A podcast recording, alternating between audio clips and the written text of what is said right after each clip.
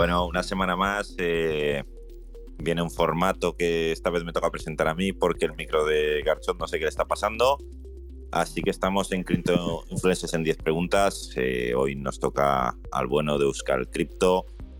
¿Cómo estamos? Eh, buenas tardes, buenas noches, buenos días.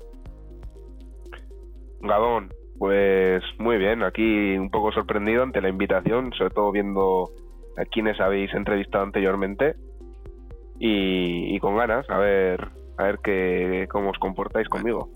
Te íbamos a dejar que la primera la haga Garchot, pero creo que hoy ha quedado mudo ante tu presencia. Así que.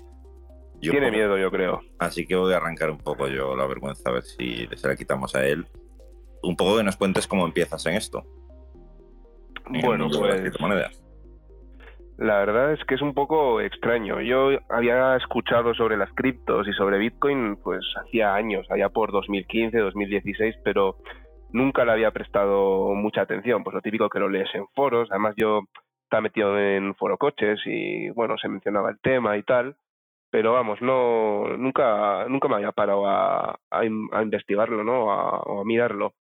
Y pues justo antes de la pandemia, yo creo, un amigo que, que vive fuera, además es un tipo un poco hippie, un poco bohemio, eh, súper alejado de las tecnologías, además. Eh, vive ahí en, en una masía eh, mm, sin, sin ningún tipo de tecnología prácticamente. Y, y me dijo que había empezado a invertir en, en Bitcoin. Y eso me, me chocó completamente. O sea, un tío como el que empezara a meterse en temas de criptomonedas y así, y me chocó tanto que dije, aquí, aquí tiene que haber, tiene que haber algo que, que le haya hecho este tío meterse en este tema cuando es súper reacio a las tecnologías y, y a todo.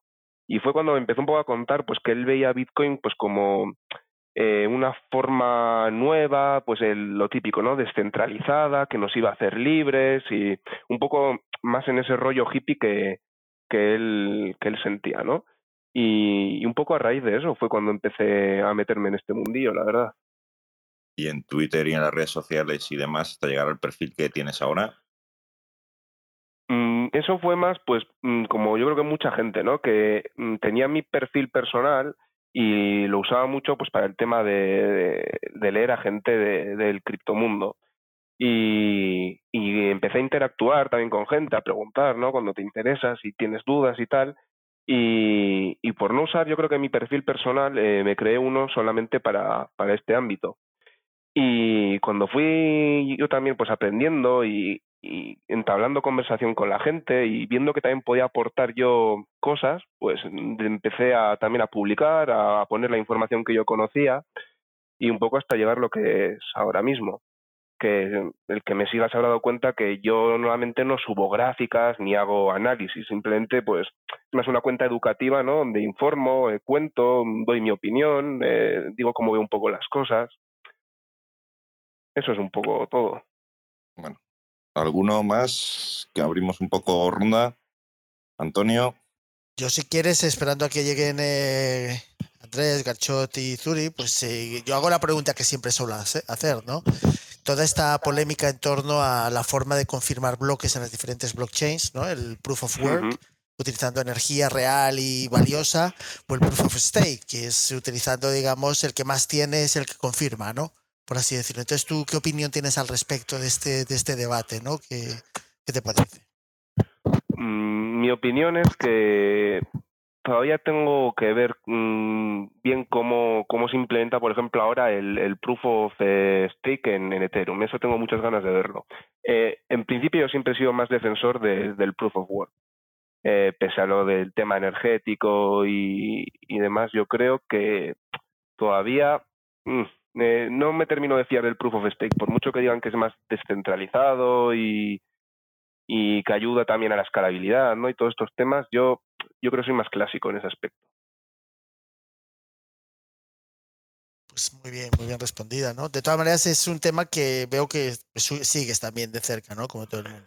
Sí, sí, de hecho ya te digo que tengo ganas de, de ver qué pasará con, con Ethereum, ¿eh?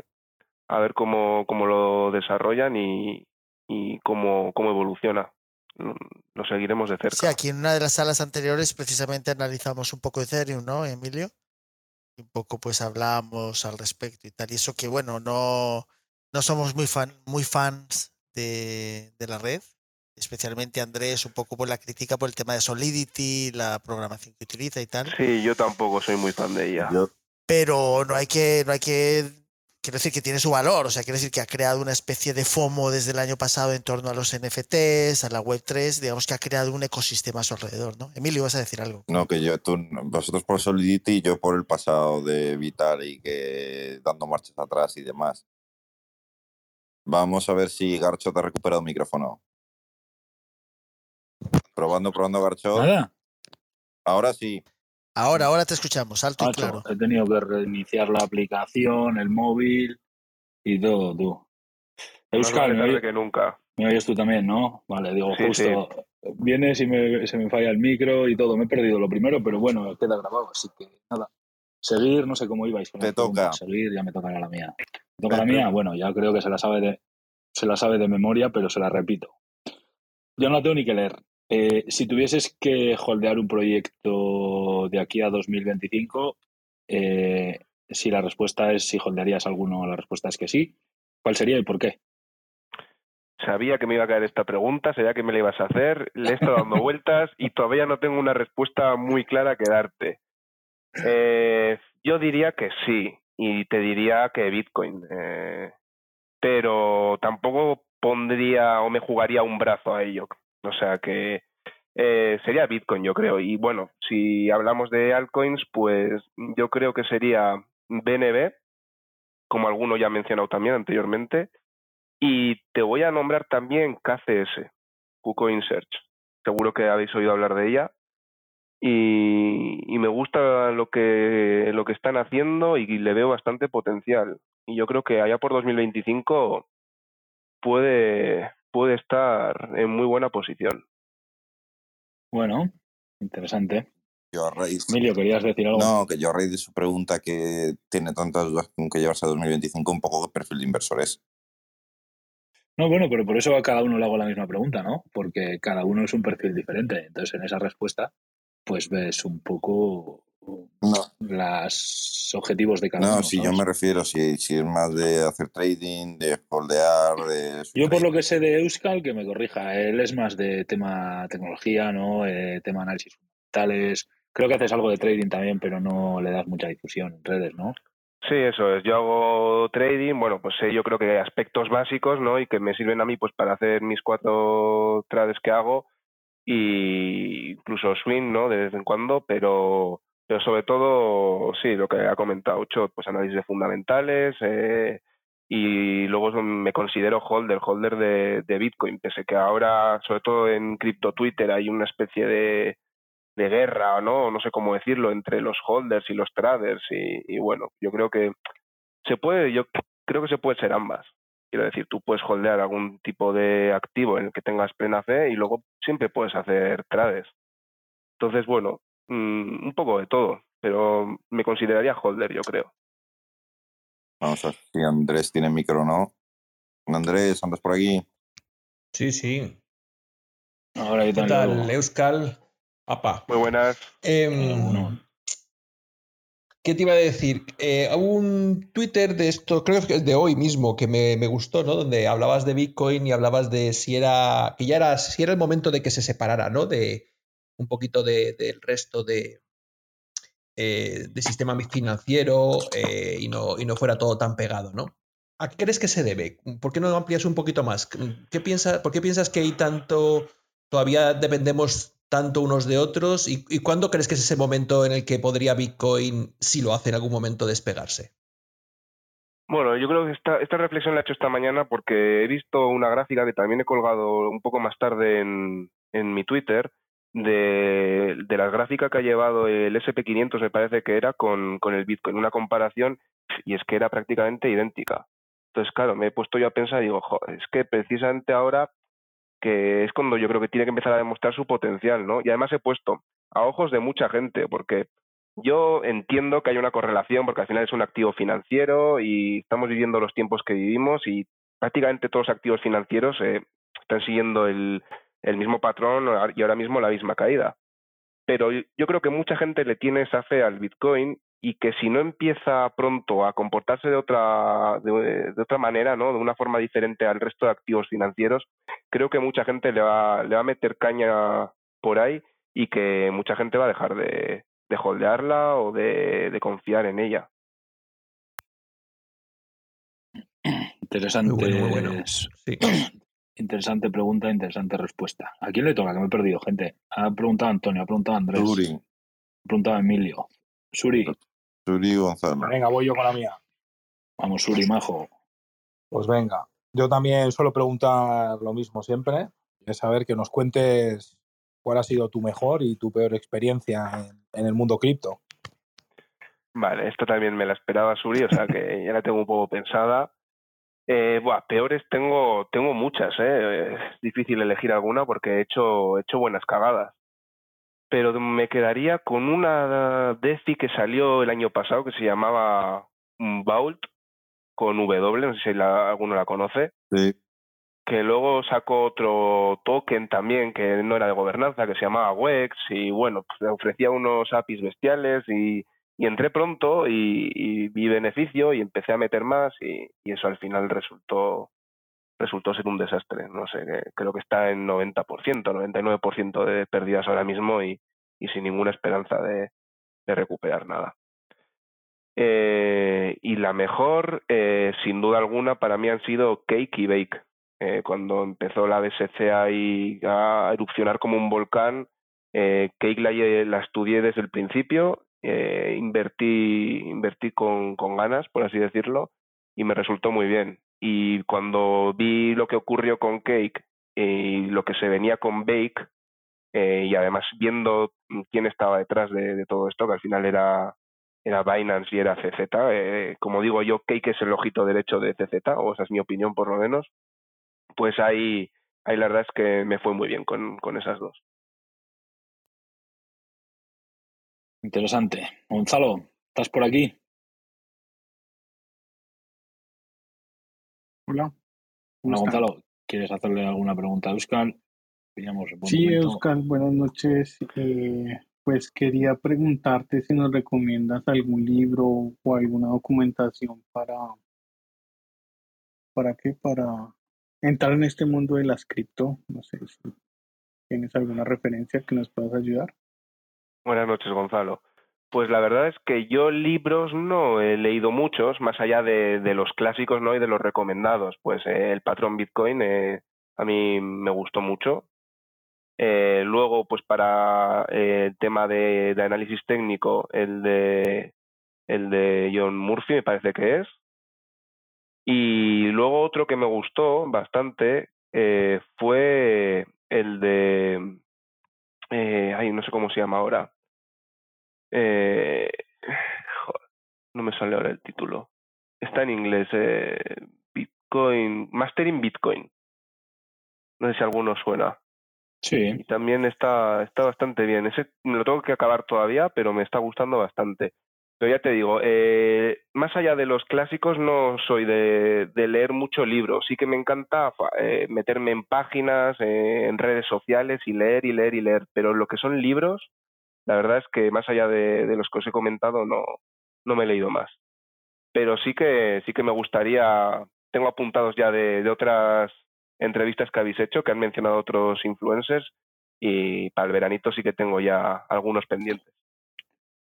Bueno, me suena esa respuesta. Yo tampoco sé muy bien, así que eso. Eso sí, en redes como tú, ¿eh? le meto mucha caña, leo mucho, pero. Claro, porque. el libro no, me motiva.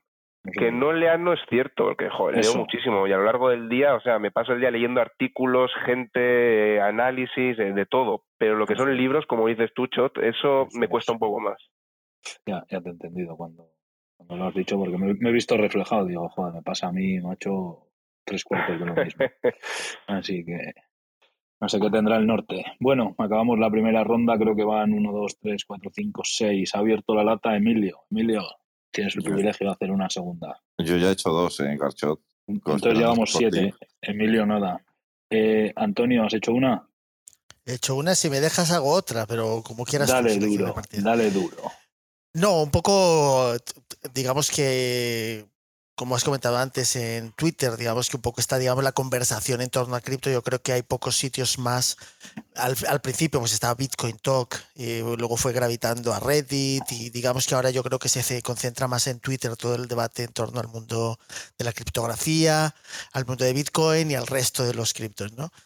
¿Cuál es tu percepción al respecto? ¿Tú crees que ya hay adopción o somos, digamos, los mismos, yo qué sé, 5, 6, 7 millones de personas que más o menos conocemos al respecto o aún menos aún? ¿Cómo lo ves tú el tema de la adopción global?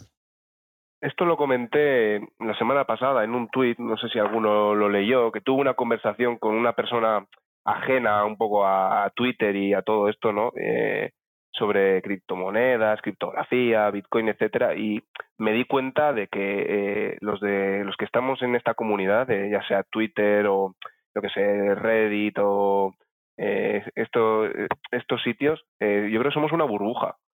Salimos de ella y, y la gente, el mundo real, no, no, no tiene ni idea y, muchas veces no es que, no sepan, sino que, además eh, mm, se creen las mentiras que, escuchan por ahí, ¿no? Eh, la, la, mala propaganda que digo yo y, se creen que es todo malo, que son estafas, que son...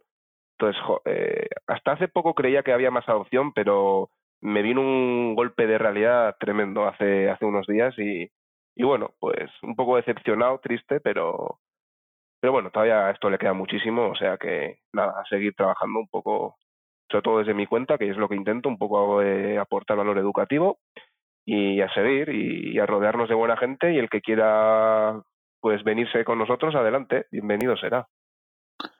Desde luego, eso es eh, el objetivo, ¿no? Ir poquito a poco, el que quiera subirse al carro que se suba, así. Muy bueno, ya has hablado de tu cuenta de Twitter, está aquí arriba, la gente que estáis en la sala en directo, la tenéis aquí arriba puesta, podéis pinchar ahí donde pone Euskal Crypto en Twitter, le podéis seguir, si usáis Twitter y tal, os recomiendo que le sigáis, y si lo estáis escuchando en formato podcast, por mucho que miréis para arriba no vais a ver nada, así que en la descripción del podcast tenéis la cuenta de Euskal Crypto puesta también.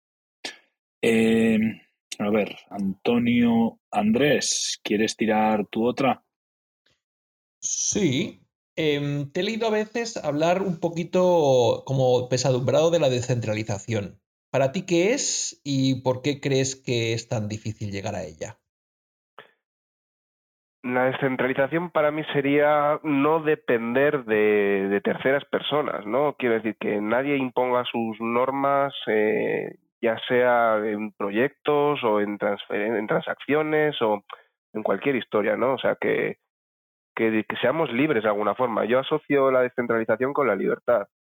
Y, la verdad es que me cuesta verlo porque al final siempre dependes de, de, alguien, de, de, algo no sé, sí, la verdad es que últimamente estoy un poco pesimista con el tema y sobre todo también porque últimamente estoy un poco estudiando el tema de los metaversos eh, y todo este todo este jaleo porque la verdad es que tiene tiene su miga y, me cuesta ver cómo cómo sería eso posible sin sin una centralización o sin alguien que, que lo controle, ¿no? Creo que lo comentaba el otro día también en algún tuit donde eh, en algún metaverso se habían cometido eh, pues algún tipo de, delito, ¿no? Que podríamos decir en la vida real y cómo pues al usuario le, habían baneado y, estas historias. Entonces, claro, digo, si realmente hay alguien que, que impone sus normas, eh, ¿dónde está ahí la, centralización, ¿no? O la, descentralización, mejor dicho. Y, y, esa es un poco mi opinión, que, que es complicado, pero bueno, eh, quiero creer, quiero creer en ella. Aportar. Yo ya leí el tweet, a mí me pareció eso, ¿sabes? Que al final tienes razón, ¿no? Que siempre acabas, por muy descentralizado que creas que estamos, siempre acabas dependiendo de alguien. Y el último ejemplo cripto lo tenemos con Metamask, por ejemplo, y, al final, no sé, es complejo la tan deseada descentralización. Sí, o de, de los validadores, o al final, es que siempre, siempre hay siempre hay alguien del que dependes, ¿no? Hombre, lo ideal sería eso, pues que sea que dependa de millones, millones de personas y que no, no de una sola. Claro. Pero bueno. Claro, o, que, o que tomes decisiones unilaterales, a veces algunos jefes de proyectos, ¿no? De, de grandes cadenas. Esta mañana escuchaba a alguno de estos twitcheros que, que hablan de criptos. Por la mañana mientras trabajo me los pongo y los tengo ahí de fondo. Y claro, se estaban algunos de ellos son mineros y se estaban quejando precisamente de que tanto rollo de la descentralización, de que si ellos son un voto, eran, un voto, pero que de repente cuando se decidió que no valían para nada y que no servían para nada en Ethereum, nadie ha contado con ellos, no, les han preguntado. Lo que han hecho es simplemente cambiar el sistema de nodos y quien tenga un nodo bien, con 32 Ethereum o, a, o adiós muy buenas, con lo cual toda aquella, porque claro, muchos estaban, jolina, algunos de ellos muy desilusionados, ¿sabes? De que durante años han estado creyendo en que de verdad contaban con ellos para realizar las actualizaciones y por tanto aprobar el, eh, el versionado y las nuevas características y ahora de repente los han excluido como una mierda. O así se sentían ellos, ¿no? O yo lo entendía así. Entonces, sí es verdad que todavía en ese aspecto, desde mi punto de vista, hay muchos puntos que flaquean. Pero eso es no conocer el pasado de Ethereum. Ya. Me explico, confiar en que van a opinar los mineros, van a confiar los votos, es no conocer el pasado de lo que inviertes. Yo coincido con Emilio. Al final tú sabes eh, quién controla Ethereum. Quiero decir, igual han sido un poco, como decimos por mi tierra, un poco pichones, ¿no? Un poco ingenuos. Pero bueno, entiendo completamente el enfado, ¿eh? Y entiendo lo que, lo que expone Andrés. Ellos venían a traerlo al mundo Bitcoin, porque decían, como aviso a navegantes, que los que se creen que en Bitcoin todo está hecho porque se creen que tienen proof of work, que son mineros y que tienen un nodo y no sé qué, que no le vaya a algún Bitcoin Core o eh, alguna historia de estas cambiar un rumbo de repente. Y es verdad que en cierto punto, como tú dices, em, cuando hay dinero detrás envuelto, imagínate que llega la NSA y te dice, eh, que tienes que hacer un cambio, tienes que proponer esto, que si no, te voy a perseguir a ti y a tu familia. Pues aunque seas muy influyente, ese tipo de eh, presiones en algún momento por parte de organismos pueden influirte para que tomes ciertas decisiones. O sea que al final lo que tú decías, la desconfianza en este mundo eh, cripto nos llevaría a la descentralización, pero es que finalmente somos personas y la confianza tiene que estar en algún punto siempre.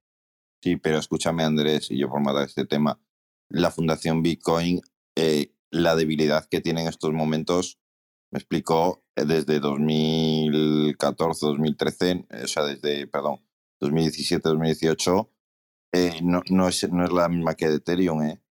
O sea, lo que fue la Fundación Bitcoin y lo que es ahora es la noche y el día, con todos los problemas que tuvo entre, entre, entre medias. Que además son los nodos los que deciden el consenso, no los de los desarrolladores. Sí, igual, sí pero igual que en Ethereum. No, en Ethereum estás hablando de los mineros. No, estás hablando de los mineros, claro, es que está tan centralizado y pesa pero tanto. Si te, pero si alguien de repente te cambia eh, de los desarrolladores, me refiero, cambia la forma, dice, no, hay que ir por aquí. ¿Qué van a hacer? Pero eso se puede hacer en Ethereum porque los contratos inteligentes pesan muchísimo y no está descentralizada precisamente porque los bloques son enormes y pesan muchísimo y entonces se ha centralizado tanto que lo puede gobernar un, puñado de gente.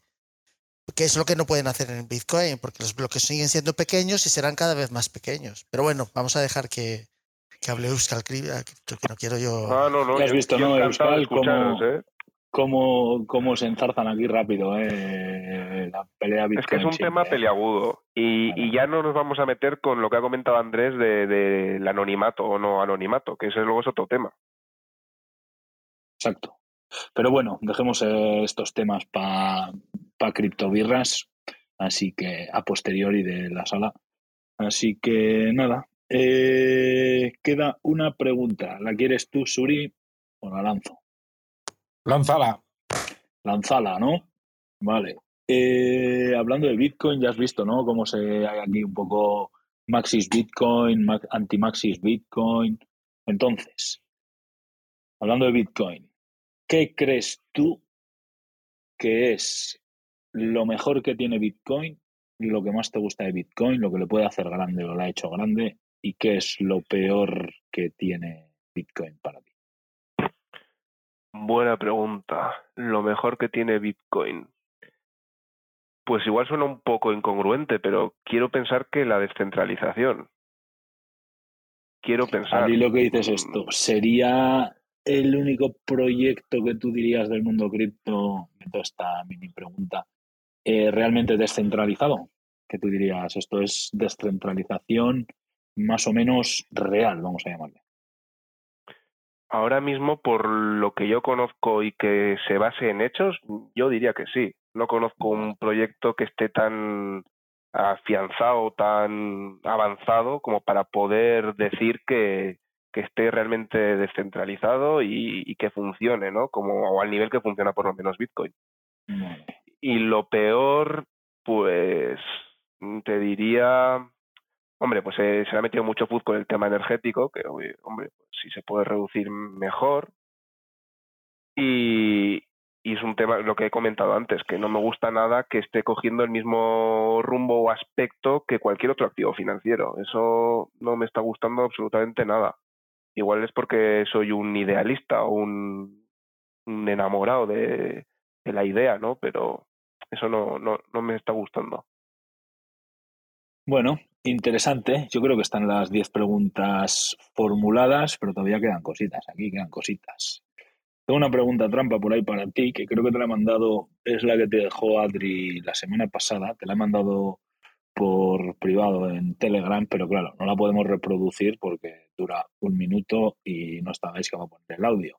Entonces, te resumo más o menos la pregunta, ¿vale? Que tú también ya sabes cuál es, y para que la gente se ponga un poco en situación, ¿vale? Adri la semana pasada vino y Adri ya sabía quién venía esta semana y dejó una pregunta formulada que era algo así como si te viene un proyecto cripto, que no es muy grande, que no es muy conocido, etcétera, etcétera, y te dice que promociones el proyecto que te da 3.000 dólares, ¿qué harías? Creo que era algo así, ¿no, Euskal? Era, sí, sí, sí, lo has dicho perfectamente. Si acaso me coloco, lo que con las cepas, le dije otra y tal, ¿sabes? Así que, por si acaso lo verifico. Bueno, a raíz de esta pregunta eh, me hace gracia porque yo tengo un amigo que siempre dice, a ver, todos tenemos un precio. La pregunta es, ¿cuánto es ese precio? ¿no? Eh, siempre me lo dice de broma ¿eh? y de risa y, con otros temas que, no tienen nada que ver con esto. Pero bueno, eh, todo dependería de, de qué me presenten, ¿no? Quiero decir, yo no voy a hacer propaganda de algo que va a ser simplemente para hacer un rug pull o para sacar dinero a la gente eh, y yo me forre. O sea, eh, lo siento, pero, pero yo creo que no hay dinero para que para que yo robe a, al resto de, de las personas, ¿no? Porque al final un proyecto así ese sería el objetivo, que yo forrarme yo a costa de, de mentir de engañar a la gente que me sigue y, que confía en, lo que yo digo o en el criterio que yo pueda tener. Entonces, de entrada, tendría que estudiar el, proyecto que me presentaran, estudiarlo mm, muy bien, porque entiendo que sería eh, una responsabilidad importante y luego, bueno, pues si veo que realmente me gusta, que hay una buena intención detrás, quiero decir, si me han contactado simplemente como, como para dar visibilidad al proyecto y que no hay ninguna mala fe, pues bueno, eh, podría, podría aceptarlo y tampoco tendría ningún problema en, decirlo, que, que, bueno, que me han pagado para hacer una promoción o para dar visibilidad a, a tal proyecto. En ese aspecto no tendría problema. Buenísimo. Bueno, pues ahí tienes, Adri, respondida la pregunta. Así que ya está la pregunta de Adri hecha. Y ya sabes quién viene Euskal la próxima semana. Así que tienes ahí un pequeño dardo envenenado para el siguiente invitado. Vale, lo lanzo ya. Sí. Vale, pues mi pregunta es, si tuvieras que construir o empezar un proyecto, ¿qué red elegirías ahora mismo y por qué? Vale, perfecto. Ya sé que nos responderá el buen hombre, pero tendremos que esperar una semanita para ver la respuesta. Así que, pues muy bueno. Yo no sé si nos queda algo en el tintero. Yo creo que están todas las preguntas hechas, así que por mi parte poco más que añadir. No me dejo nada, ¿no? Alguno de los que sueles estar aquí de diario tú, Euskal, que nos escucha, yo creo que he dicho todo, así que por nuestra parte, Euskal, simplemente darte las gracias por haber aceptado el venir aquí a estar un ratito con nosotros, que además es eh, un programa que tú haces también en tu formato de Twitter, que a la gente si le interesan este tipo de entrevistas, conocer gente del mundo cripto, etcétera. Tú en tu Twitter sueles programar un hilo cada 7, 10 días aproximadamente. Sí, más de o menos. gente, pues así un poco interesante, diferente del mundo cripto y tal, ¿sabes? Un poco perfiles totalmente de, ¿sabes? Eh, dispares, así que... Sí, todo tipo de, gente.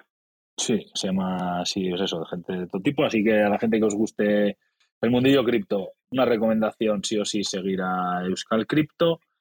Y nada, darte las gracias, Euskal, por estar aquí con nosotros, que te invitamos a que puedas venir cuando gustes, cuando te apetezca, a charlar de cripto, que solemos estar aquí en directo de lunes a jueves, que esta es tu casa. Así que poco más que añadir por mi parte. Nada, daros las gracias a vosotros. La verdad es que me ha hecho mucha ilusión eh, venir, eh, porque como ya sabes, Chot, yo os sigo desde hace tiempo los, los podcasts y, la verdad es que me gustan mucho. Tenía ganas de, de, hablar por fin pues con Antonio, con Emilio, Suri, Andrés, Gonzalo. Daros las gracias también. Y nada, al principio está un poco nerviosillo, pero bueno, eh, muy a gusto, la verdad. Pero repetir algún día. Buenísimo, nada, gracias Euskal. Y ya ves que estos se muerden entre ellos, ¿sabes? A los invitados los primeros días les dejan así un poco tranquilos y tal, así que ya sabes. Sí, pero se nota se nota el buen rollo que tenéis y, cuando uno lo escucha además eh, se nota y, y, alegra también al oyente, ¿eh? Lo digo de verdad. Oye, gente, no os quejaréis del feedback, he invitado que encima nos escucha todos los podcasts, o sea, aquí Hay que invitarle más. Que venga todos los días. Tenéis que invitar más. Hay que hacerle del equipo. Además. ¿Te has dejado una pregunta interesante? Pues ahora para el post. Lo siento, son 10. Y esto es como Bitcoin, o sea, las normas están estipuladas. que él ha dejado una pregunta muy interesante. Ah, creía que tú te has dejado una pregunta muy interesante. No, no, él, él ha dejado pendiente una pregunta muy interesante. Ya sé yo quién quién viene la semana que viene y vosotros todavía no lo sabéis. Solo lo sabemos Euskal y yo. Así que Euskal, tú tienes la primicia conmigo, vamos. Vamos, vale. vamos a programar toda la semana para que no pueda traerlo yo. Exacto. No digo nada a no ser que alguien me pague 3.000 euros, como, como dijo. Adri, como dijo Adri. chivatazo. Algún golfo seguro, eso sí. Pues nada, gente, hasta aquí hemos llegado con el Crypto Influencers en 10 preguntas, así que estar atentos a la cuenta de Twitter de Duca Crypto, que la semana que viene viene un nuevo invitado del mundo cripto, una low cap, que ya no es tan low cap, yo le conocí cuando tenía menos de 50 seguidores él, y él fue una de las primeras personas que me siguió en el mundo cripto, así que stay tuned, que dicen en inglés o algo así. Nada, gente, nos vamos. Nos vemos pronto. Chau, chau.